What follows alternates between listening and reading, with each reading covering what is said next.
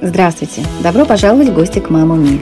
Здесь мы обсуждаем жизнь семьи, развитие детей, говорим про семейную культуру, домашнее образование и осознанное отношение к детям. Этот эпизод первый во втором сезоне. В декабре подкаста исполнился год. За прошлый год я сделала 10 эпизодов, получила море удовольствия от общения с гостями и напридумывала много идей на второй сезон, и вот начинаю потихоньку их реализовывать. Я продолжаю разговаривать на темы, которые меня интересуют. И одна из таких тем, и очень актуальная на данный момент, это экология – Экология как наука была изобретена еще в конце XIX века. Из греческого она переводится как наука о доме, о большом нашем доме, о нашей планете. И для меня экология делится на две части. Первая – это забота о дикой жизни, подкормка птиц, высаживание деревьев и тому подобное. А второе – это вопросы мусора, не мусорить на улице, сортировать мусор дома и разумного потребления. Например, я очень мало вещей купила малышу, чаще стираю, и мне не приходится много выбрасывать или пристраивать. Конечно, наш семейный вклад очень мизерный, и я это осознаю, но очень хотелось бы вкладываться больше. И вот, чтобы вдохновиться как следует, я пригласила поговорить Юлию Максимову. Юля – владелец бренда многоразовых подгузников Little Pirate, и в моем представлении крайне осознанный и продвинутый гражданин в вопросах экологии, о чем она иногда рассказывает на своей страничке в Инстаграм. Я оставлю ссылку на нее в комментариях. Подарите себе приятную и полезную паузу в сумбурном дне, налейте чашечку кофе и присоединяйтесь к нашей беседе.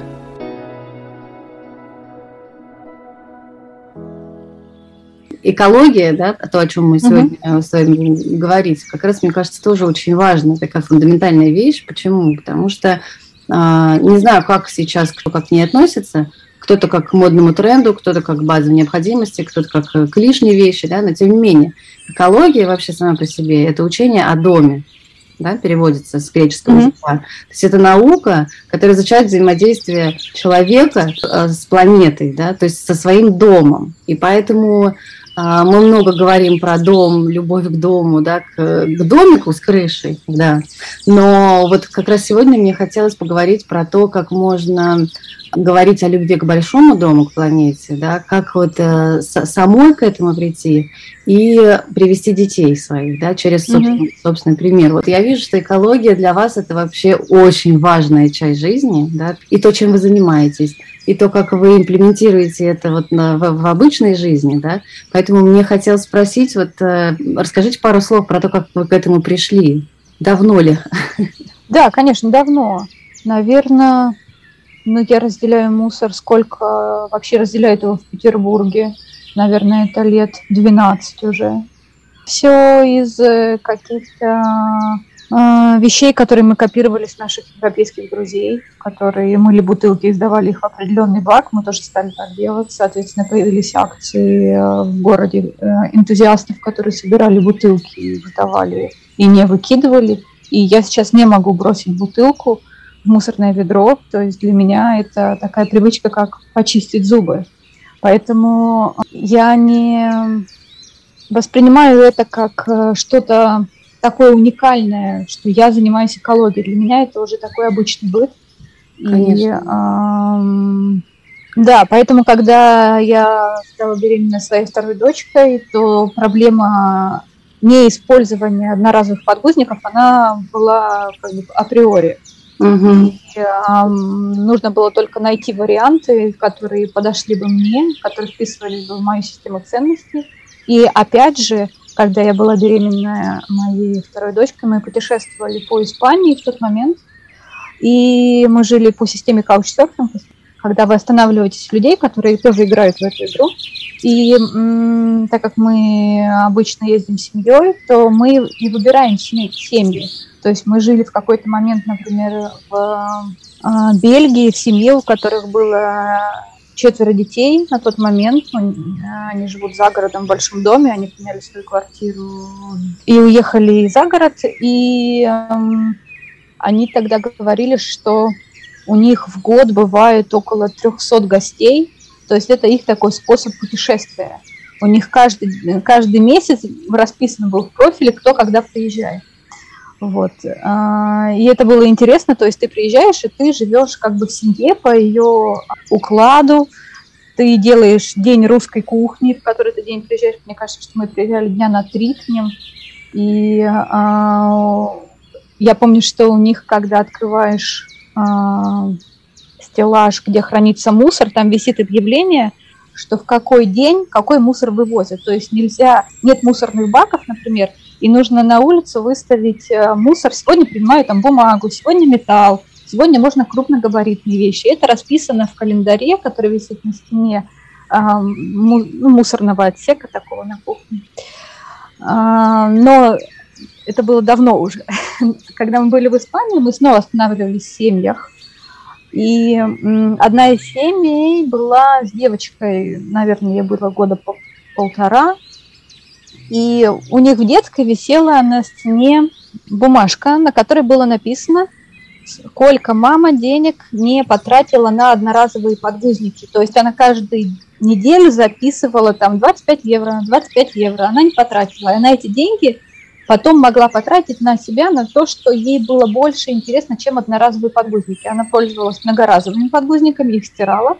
Ее ребенку было полтора года, и она уже накопила достаточно большую сумму, которую могла потратить на какие-то другие вещи. И когда я это увидела, подумала, о, то есть для меня, когда я подходила к вопросу э, многоразовых подгузников, это была, а, скорее всего, экологическая история. Но тут я увидела вторую ее сторону, это экономия. То есть для меня проблема экономии на тот момент не стояла. И а, это было такое открытие для меня, как э, человека, который интересуется экологией, что в этом еще есть большая доля экономии. Ну и, в общем, пазл сложился, и я решила, что да, это как бы очень интересно. И свой первый набор многоразовых подгузников я купила на Авито. Угу. И это было какие-то большие деньги на тот момент, как я считала. А, мой муж сказал, что за тряпки ты купила и что ты принесла тут такое застиранное бежевого цвета непонятного, и что ты собираешься в это, этим пользоваться? Я сказала, да. Он такой, ну хорошо, я посмотрю. Ну, в общем, он в какой-то момент тоже втянулся, и а, мы не покупали, ну, практически не покупали одноразовые подгузники, только на какие-то поездки.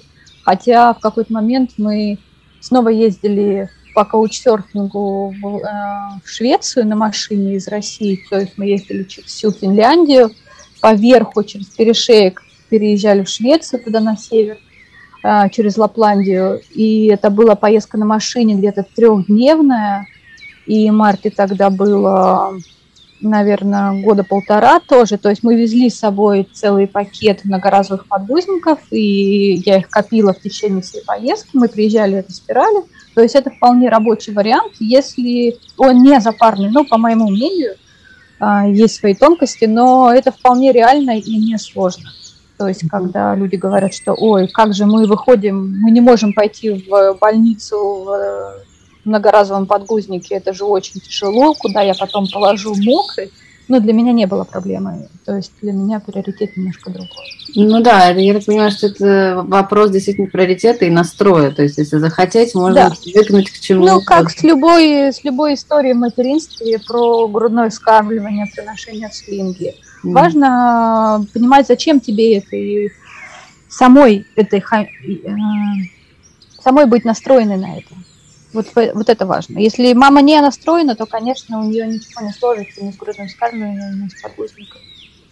Да, вот меня такой момент э, восхищает и вдохновляет. Э, конечно, в Европе, когда ты это видишь, когда ты живешь там, да, на самом деле настолько органично заниматься, вот особенно раздельной сортировкой мусора, да, потому что там все приспособлено, да, там есть целая культура, там это там на уровне законодательства государства. У нас, конечно, все лучше и лучше, с каждым днем я согласна, но у нас нет такого еще пока что уровня развития, комфорта, удобства и и как сказать, все равно есть еще какие-то предрассудки, да, человеческие, которые мешают э, удариться в это. Вот э, есть этот момент, конечно, того, что это не очень удобно, но люди вот все равно делают это. Это круто. Тут я вот. Ну, прям... в основном это же сейчас в России все лежит на плечах энтузиастов. Да. То есть это не какая-то государственная поддержка. Если было бы это какой-то государственной программой, то это было бы сильно проще, возможно. Угу. Вот. Я знаю, что в Петербурге на государственном уровне есть э, проекты экомобиля. Это такие машины, которые собирают опасные разные отходы, им можно сдать. Они, у них есть карта, они курсируют раз, целый месяц по разным районам города, и есть точки, в которых они останавливаются и дежурят два часа, например, и можно им принести батарейки, большую бытовую технику, шины. Угу. Мы им приносили, и, и, и их остановка есть недалеко от моего дома. Вот, но это такой маленький проект локальный, то есть все равно ежедневно мы сталкиваемся с другим качеством мусора, и даже те баки, которые, например, стоят в моем районе, они тоже стоят за счет спонсоров и а, благотворительности какой-то а, общественной.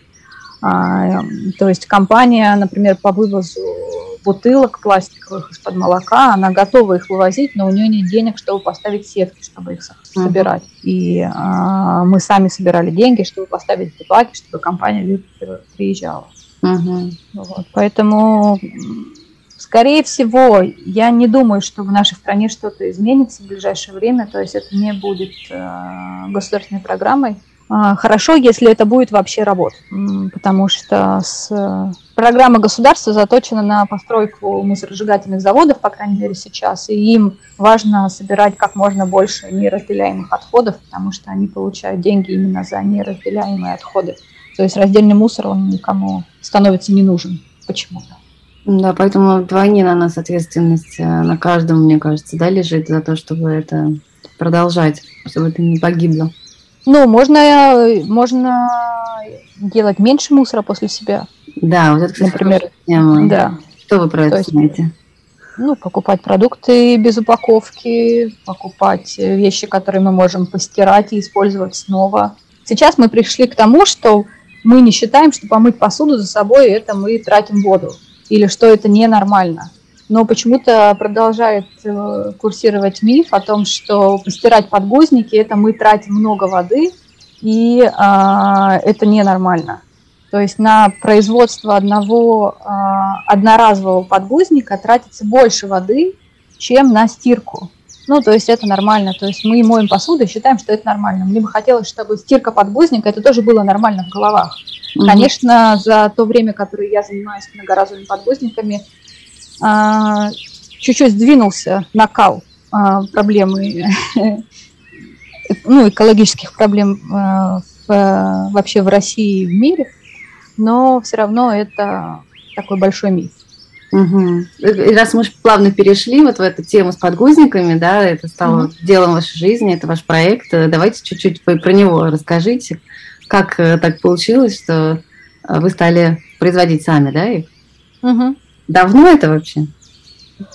У вас ну, этот наверное, четыре года я уже занимаюсь этим проектом. Угу. Вообще проект живет с 2014 э, года. У него были первые хозяева, которые угу. его тоже начали развивать, когда у них появился их ребенок.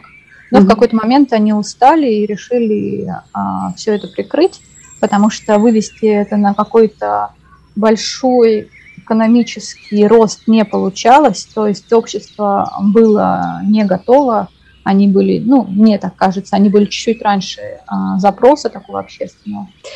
Вот. Когда они написали, что они закрываются, я спросила у ребят, не хотят ли они его продать. Мне ответили, что они про это думали, но это очень сложно, и вряд ли кто-то его купит, потому что это как бы очень маленький бизнес и а, совершенно а, убыточный, нерентабельный, и держится только на их энтузиазме.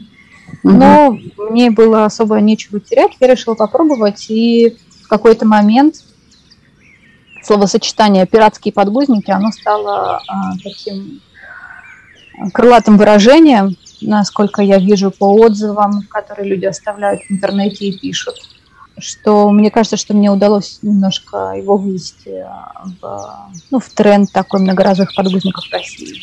Угу. И, а, есть несколько систем многоразовых подгузников в мире, есть полностью синтетические варианты, в которых используют какие-то синтетические материалы типа микрофлиса, полиэстера, микрофибры. А, я делаю систему, которая состоит полностью из натуральных тканей, то есть это стопроцентный хлопок и меринос. Меринос в данном случае является непромокаемой обложкой натуральной. То есть это природная нитка, которая природно пропитана а, воскожиром, ланолином, которая не дает шерсти намокать. То есть если вы польете на собачку или на овечку воду, то а, вода скатится, потому что сама овечка выделяет а, воск, ланолин, благодаря которому нитка не намокает. Э, из вот этих трех важных частей хлопок как самый лучший натуральный абсорбент, шерсть как э, теплая непромокаемая обложка и ланолин, который не дает этой обложке намокать в перспективе использования, состоит наша система многоразовых подгузников. Круто. А сколько, вот вы говорили про экономию, есть примерно при, понимание, представление, сколько удается, например, за год сэкономить в первой жизни ребенка? Э, ну, примерно тысяч сорок-пятьдесят можно сэкономить. Ну, неплохо.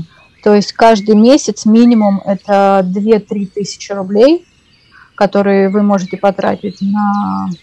Это еще, наверное, какие-то средние подгузники там, да, в ценовом... Э, да, да, конечно. Мы не берем премиум сегмент, не берем псевдоэкологические варианты, которые делают типа из бумаги, которые типа должны компостироваться, но я лично закапывала эти марки на даче у себя, и за два года ничего с ними не произошло, то есть они как лежали, так и лежат.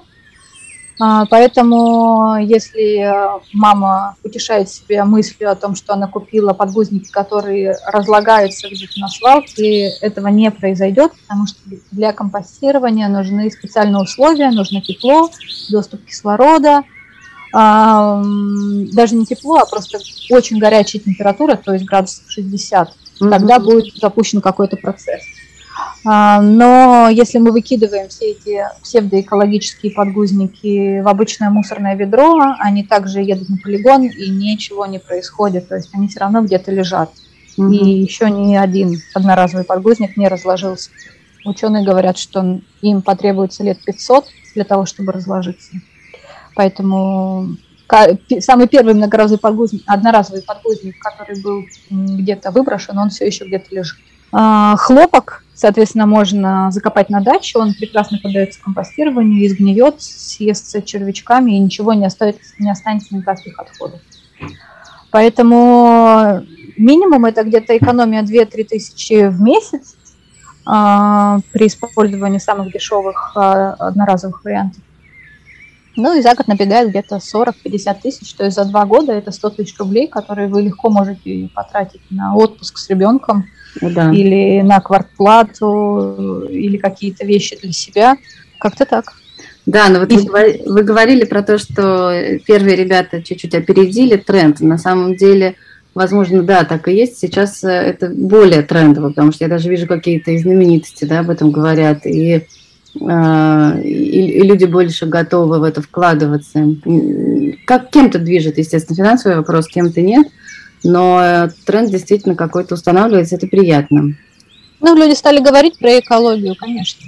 Угу. То есть, когда об этом стали говорить, на это стало быть модным, то э, люди стали про это больше читать, больше задумываться. И э, сейчас все чаще и чаще на самом простом примитивном уровне люди не берут пакеты в магазине да. идут с пакетами из дома. Пять лет назад э, никто не брал пакеты из дома, и если ты приходишь со своей какой-то авоськой, то это было прямо вау, и где вы это купили? Да, Потому и зачем что... вы это делаете, главное. Да, и зачем вы это делаете. Да-да-да. А какие-то вот э, э, активности семейные, может быть, посоветуйте, которые могут э, ну, как-то подвести новую семью, начать вести экологичный образ жизни, какие-то вот... Или это у вас просто вот, ну, как бы, как строится? Есть вы, э, локомотив, да, то есть у вас есть определенные взгляды, вы их притворяете в жизнь, да, и дети, они сами подхватывают это, Задают ли они вам вопросы, почему мы это делаем, да, например, там, сортируем мусор, или там, почему мы ходим без пакета, да, с сумкой в магазин. Как у вас в семье это происходит? Слушайте, моей старшей дочке 13 лет, Угу. И а, для нее это как бы, ну, она уже сознательно ходит в магазин и а, не берет пакет, или идет в магазин, берет какие-то тканевые свои мешочки для мандаринов. И э, для нее это нормально. И принести в руках из э, магазина бутылку молока и не брать для этого пакет тоже нормально. То есть для нее это такой фон, в котором она выросла, и она не задумывается, почему так. То есть она не видит другого варианта, потому что, ну, она копирует нас, это нормально. Младшая тоже, наверное, да? Младшая, младшей пять лет. Угу. И, ну, пока ее интересуют проблемы скорее, а, мама, почему ты занимаешься подгузниками, и что я тоже одевала такие подгузники. Ну, то есть у нее проблемы а, более такие применительные к ней, скорее всего, с мусора. Но, а, например, для нее нормально взять из дома бутылку воды. Если мы вот ходили недавно в театр, я говорю, Марта, давай мы возьмем с тобой бутылку воды, вдруг ты захочешь попить. Не мы, не мы купим ее, а мы возьмем ее из дома. Для нее это тоже нормально взять, положить в рюкзак с собой бутылку воды. Да, это хороший момент. И что-то поесть еще. А, я иногда беру там стоматологии воздушный шарик Марта берет, вот, и это прямо вау. Но я понимаю, что я буду ее дольше отговаривать. То есть э, он даст больше радости, чем, э, чем оно должно было быть. Но я не в силах сейчас еще повлиять на это. Хотя, ну, у нас давно уже есть идея, не идея, а мы, например, мы заходим в какой-то магазин, и Марта хочет какую-нибудь игрушку. Я говорю, слушай, давай я тебя с ней сфотографирую ты все равно как бы хочешь, чтобы у тебя была память с этой игрушкой. Я говорю, вот у нас останется фотография, а игрушка пускай останется здесь. У нас очень много фотографий с игрушками в магазинах. То есть это вопрос э, «я хочу», да, и он решает просто фотографии. Это работает. Это классно. Потому что на самом же деле им иногда просто нужно сам факт вот это взял, она моя, и она больше уже не нужна через секунду. Она валяется, да. А тут да. Вот взял сверху. Прекрасная идея. Так, а значит, мусор, подгузники, хлопушки, бутылка воды с собой, шарики, что еще? фотографии с э, игрушками. Что еще? Какие потрясающие идеи, да, которые можно имплементировать. Это так очень просто в жизни. Мне кажется, это идеально. Мне понравились мешочки еще для мандаринов, кстати. Вот э, очень.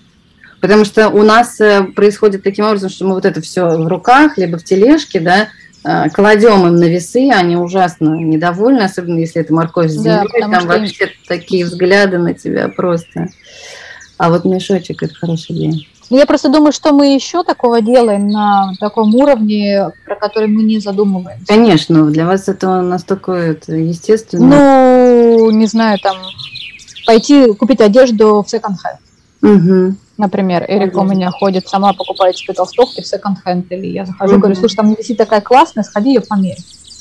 А, и э, буквально вот мы недавно покупали две классных толстовки за какие-то смешные деньги, и это нормально для нее, то есть прийти, купить одежду, которая а, не новая, э, нет проблем. И в целом, наверное, более осознанное отношение именно к одежде, потому что fashion-индустрия, я так понимаю, одна из самых загрязняемых э, планету, да, является, потому что они очень много выкидывают и сжигают. Да, очень много выкидывают, потому что есть тренд на то, чтобы это было дешево, этого делают много, чтобы это было дешево. Все это не продается. Да. да. Поэтому... У нас недавно смешная ситуация была, мы читали с, с одним с моим сыном книжку, вот, и у них каждый день был э, распределен по занятиям. Понедельник стирка, вторник... Это про двух девочек? Глажка, да, это вот маленький да, дом. Да, вот это Я поняла и в прерии. И среда штопка. И меня отец спрашивает, что такое штопка? И я понимаю, что я ему, ну, как бы я рассказываю, но он, он не понимает, зачем заштопывать что-то, зашивать, да, в принципе. Потому что, ну, я не знаю, конечно, при всем там уровне сознательности, но когда штаны вдрызг драные, да, то, конечно, мы их утилизируем, мы их не зашиваем и не ходим там во всех зашитых. Ну, тоже такой вот момент интересный, тон, тонкий. Ну, штопку же можно перенести и на какой-то ремонт своей техники. Да, я тоже иногда там какая-то вещь ломается, я говорю, слушай, давай купим новую, там, какой-нибудь блендер. Коля, uh-huh. Коля, мой муж, говорит, нет, я посмотрю и починю. И он uh-huh. чинит. Да, То есть для него нормально, что вещь работает очень долго. И это интересно, потому что в основном э, люди все же выкидывают и покупают новое, там что-то сломалось, не разбираясь, потому что ремонт чаще всего сейчас стоит каких-то похожих денег, как и покупка нового. Но здесь проблема не потому, что ты не можешь купить, а потому что ремонт, он э, решает проблему. Проблема не в деньгах, а проблема в разумном потреблении. То есть нормально починить вещь и ей пользоваться дальше. Вот. Не покупать новую, не производить новую. Угу. Какие-то проекты, которые а, распространяют информацию про разумное потребление, может быть, знаете, посоветуете? Ну, я читаю несколько блогеров, которые пишут про экологию. Кто ты, например? Подхватил. Настя Приказчикова ее зовут. Ага. Знаете такую? Нет, кстати, не слышала. Нет? Настя Приказчикова. Угу. А, есть такой еще эколог Роман Саблин. Угу. Он вообще очень давно, ну, наверное, лет 10 назад написал свою первую книгу про экологию, называется «Зеленый драйвер». И на самом деле, мне кажется, что Рома был таким первым человеком, который стал для простых людей рассказывать, что такое экология. Угу. Вот, он сейчас занимается обучением больших компаний, чтобы им быть более экологичными. Как сделать саму жизнь больших компаний более экологичной. И развивает именно обучение экотренеров таких, которые помогали бы компаниям, как им использовать два раза лист бумаги при печати с двух сторон. Ну, я утрирую, но ну, примерно. Да, понятно. Вот. Так как я все свое свободное время занимаюсь подгузниками, подгузниками, я немножко выпадаю из контекста просвещения экологического. То про то, что люди пишут, я чаще всего знаю, мне не очень интересно. Угу. Вот, раз мне это уровень определенный. Да, да, я это не читаю, но я как-то раньше делилась своими всякими экологическими лайфхаками в своем инстаграме и пыталась э, ну, не быть экоблогером, но показывать свою экологическую жизнь более обширно. Но в какой-то момент я устала, и сейчас меньше и меньше показываю об этом. Мне кажется, что это такая банальщина, и это все так делают, хотя на самом деле это не так. И а, когда я показываю, как я покупаю магазин, в магазинах без упаковки, где ты можешь купить, не знаю, средства для мытья посуды в свою баночку и прийти домой и перелить, и помыть, и использовать ее еще раз, люди пишут, вау, правда так можно, а где такие магазины и так далее, и так далее. А мне кажется, что это так, ну, это так неинтересно. И я никак не могу найти этот баланс того, mm-hmm. что для меня нормально, а для других ненормально. Плюс э, в какой-то момент э, я могу э, купить кофе на улице в свой, ну не свой, а в одноразовый стаканчик и сфотографировать это, и люди напишут, вау, вы не идеальны, это тоже нормально. То есть, угу. когда люди начинают заниматься экологией, они начинают загоняться и немножко себя осуждать за то, что они не так идеальны, как а, должны были быть, как показывают все остальные, а когда ты показываешь, что ты тоже не идеальный, это а, на самом деле прикольный тренд, что нужно все делать по силам. То есть, если у тебя есть силы этим заниматься, если ты можешь разделять, не знаю, 10 фракций, то делай. Если ты можешь разделять только бумагу и стекло, это тоже прекрасно. То есть э, задача, чтобы человеку было комфортно. Мне комфортно разделять много, и это мне интересно. Собирать какие-нибудь редкие фракции, типа банковских карточек или э, зубных счетов.